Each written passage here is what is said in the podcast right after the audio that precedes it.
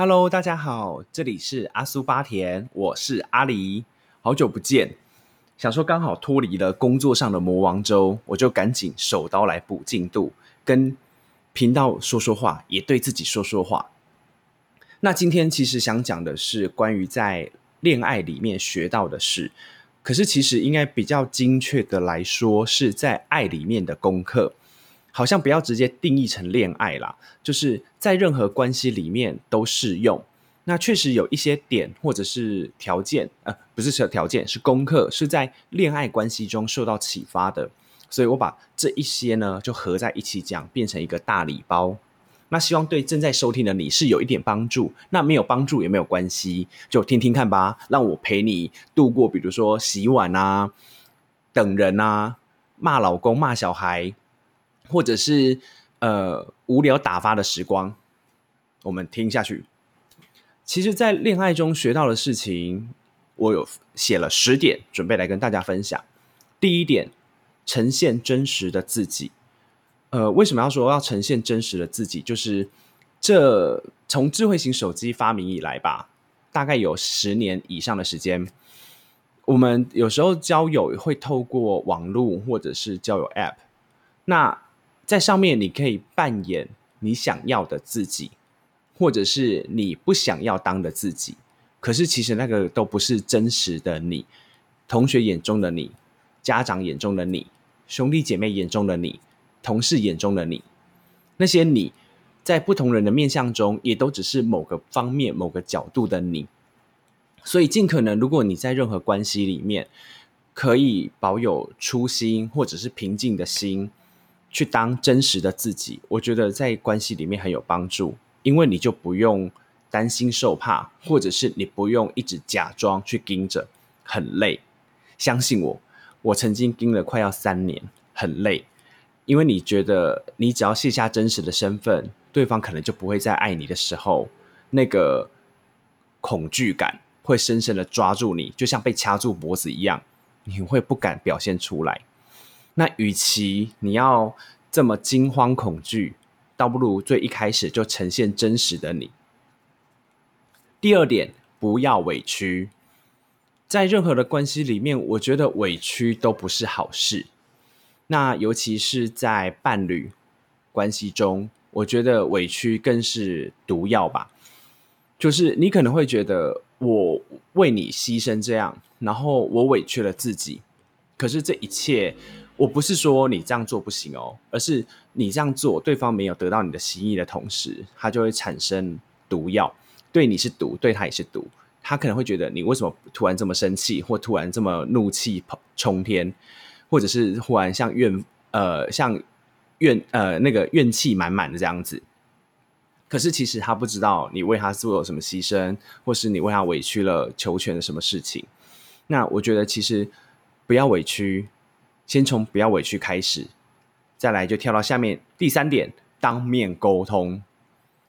当你决定不要委屈之后，你可以开始找你的，不管是关系里的人，或者是你想要亲近的对象，跟他说明清楚，跟他直接讲出来，我觉得是最好的。当那当面沟通的部分，也请你，请你一定要克制自己的情绪，不要直接就喷毒、喷火。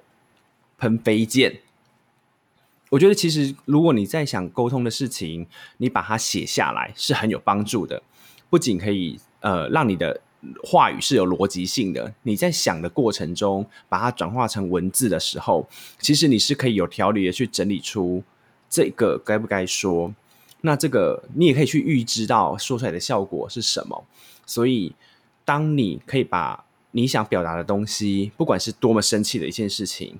多么想要大骂特骂的一件事情，把它转为文字之后，再借由这样整理的过程去沟通出来。我跟你说，不只是效果会比较好，对你自己也是一种疗愈。因为我自己呢，曾经就是很讨厌某位工作上需要往来的窗口。那在受到不礼貌的对待 n 次之后，我其实心中充满了毒药、毒火，是想要大喷发的。然后我就回家呢，就是开始狂写乱写。刚开始前面都是写说猪啊去死吧，可恶可恨，一堆脏话谩骂他的字。可是越写到后面，我就越清楚为什么我对他这么生气，以及我生气的点在哪里，以及我要怎么去有一个停损点，让我不要再这么气，去伤害我自己。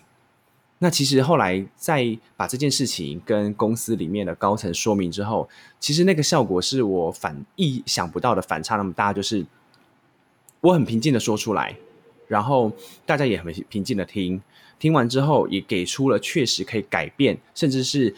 被袒护的建议，那事后同事的私下聚餐也说表现的很好，我没有很呃戏剧性的或者是非常大哭大闹的方式去应对这件事情。那当下收到这些回馈，其实我是蛮感动的，因为代表我在当面沟通这件事情上面，我踩了刹车，而且是非常呃有理智，然后是明智的刹车。所以这个分享给你们。第四点。不爱了就直讲，这个也是我自己在恋爱中的功课。就是之前可能都会想的很美好，觉得说，哎，关爱在爱情关系里面，那我们就是约法三章嘛，不爱了要直说。可是其实能做到这一点的人真的很少。我不知道在听的人，你们有没有遇到可以这样做的伴侣？可是其实连我到自己到最后也才发现说，哦，原来对方是做不到的。那。我也就在半推半就的情况下，走向了所谓的假和平分手，也就是其实我是满腹的委屈，我是满腹的不想分，但是我还是分了。为什么？因为我不想要在里面再继续将就自己。那可能会被说哦，很勇敢啊，或者是。啊，确实，确实，我这样做我很勇敢，没有错。那可能会被说是，呃，你怎么没有想要进一步调整或沟通什么之类的？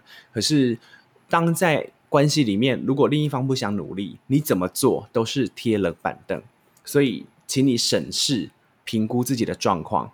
如果你的停损点到了，或者是你已经觉得自己开始疲乏、开始受伤了，那就不爱了，就只讲。第五点，喜欢就明讲。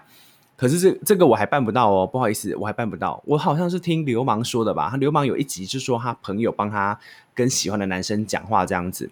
那其实，嗯，我不太行诶，就是不只会自己有很多妄想，然后小鹿乱撞之外，就是面对喜欢的人，我可我很容易口拙，然后很容易乱说话，或很容易紧张，甚至或者是表现太过正常，导致。反常，就是你懂吗？就是呃，装水本来都可以很嘻嘻哈哈的装水，就那天呢，就不小心真的装了很满的水，然后想说哦，赶快把喝掉喝掉，就殊不知流了满身都是这种反常，然后让对方就觉得哦，他是个怪人这样子，就是没有办法，我目前还做不到喜欢就明讲这件事情，所以这个就是我的功课之一。第六点，请拿掉过多的期待。不管是对任何的人事物，我觉得这一点都蛮适用的。就是，请你不要有过多的期待投射在他人的身上，他不应该符合你什么什么心中的样子。我不应该符合社会中什么样什么样的期待，也就是像是三十岁一定要成家立业吗？四十岁一定要功成名就吗？那我二十岁一定要怎么样怎么样怎么样吗？其实都没有诶，就是请你拿掉过多的期待，用平常的心，不要带滤镜的方式去看你身边的每一个人，会让你比较舒服，然后你也不会受伤，然后甚至是你不会因为那些期待做不到，自己失望之余，还开始就是怨天恨地这样子，就是请拿掉过多的期待。第七点。伴侣归伴侣，闺蜜是闺蜜。这个是从泰辣吧，还是苹呃 Apple 那边听来的？就是你不要让哦哦，没有没有，是从那个呃别人的那个谁 Podcast 那个那个巧巧巧巧的 Podcast，就是你的伴侣就是让他是伴侣嘛，你不要让他所有的呃功能都在你的伴侣身上，因为他不是机器人啊，不可能二十五项全能。比如说你想要一个。好好专心过日子的人，你的伴侣是这样的人，那你就让他是这样的人。可是，当你想要讲八卦、想要大聊床上性事、大聊一些有的没的八婆小故事之类的，这个功能就交给闺蜜啊，甚至是比如说出国，你想要有人跟你一起去血拼，可能你的另一半不喜欢，可是你的闺蜜很可以，那就找她。这个也就是像是我会对我的朋友进行分区分组，就不是说很功利的那一种，而是我知道有些人他可能比较不会。喜欢接触负面能量，比如说他可能不太喜欢听人家抱怨，或者是他可能功能就是比较像是呃在团体生活中好好先生、好好同学。那这样的人，其实你就是跟他在呃呃，比如说我们一起做报告，然后我们一起写作业，然后一起成就某个提案的时候，你会很开心。可是比如说你要有多余的情感的交付，然后多余的肉体接触等等的，可能他就没有办法，甚至心灵上你要。交心，他可能也没有办法，所以就让伴侣归伴侣，闺蜜是闺蜜，我们就是专心的让这些功能单一，然后你也让你的期待降低。第八点，打造自己的独立时间，跟自己独立共处很重要。不管是 不管是任何时间，呃，即使是出去玩啊，住一起啦，同居啊，或者是说自己在家里。办公空间的时候，希望都有一个小小的独立的时间，是可以让你厘清自己的思绪，然后让你自己知道自己想干嘛。因为这个独立的时间对我来讲也是修复的时间，就其实蛮重要的。就是你可以透过这样的时间去想你一整天怎么了，或者想你今天早上或下午怎么了，或者是想你今天呃有什么事还没有做，或者是可以调整再做得更好。所以有独立的时间跟自己共处是很重要的。第九点，性事要合，性事就是床上的事情要合。我跟你说，如果床上这件事情不能被满足，那真的会是一个一个很大很大的洞哦。所以，如果说对方或者是自己没在这一块上找不到合得来的伴，那我觉得可能要审慎的评估一下。可是不是要你非常的肉欲，或者是只依赖肉体关系，不是，就是你在跟这个人确定要走下去之前，或者是你在进入一段关系之前，性事的这性磨合的这件事情，我觉得可以先试车。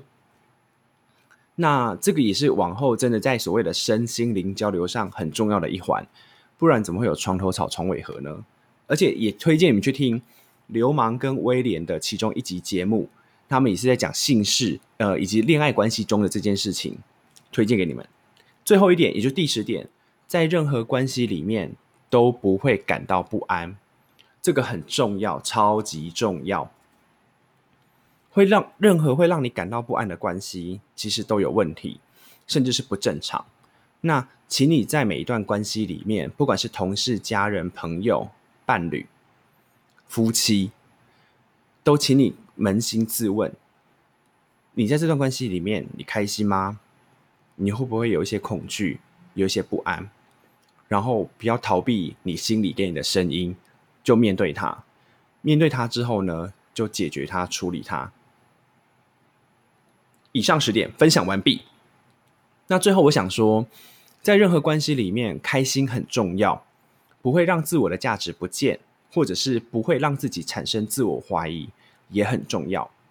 那当你遇到了言语霸凌、言语暴力、肉体暴力的时候，当然就是离开这个人、这个团体。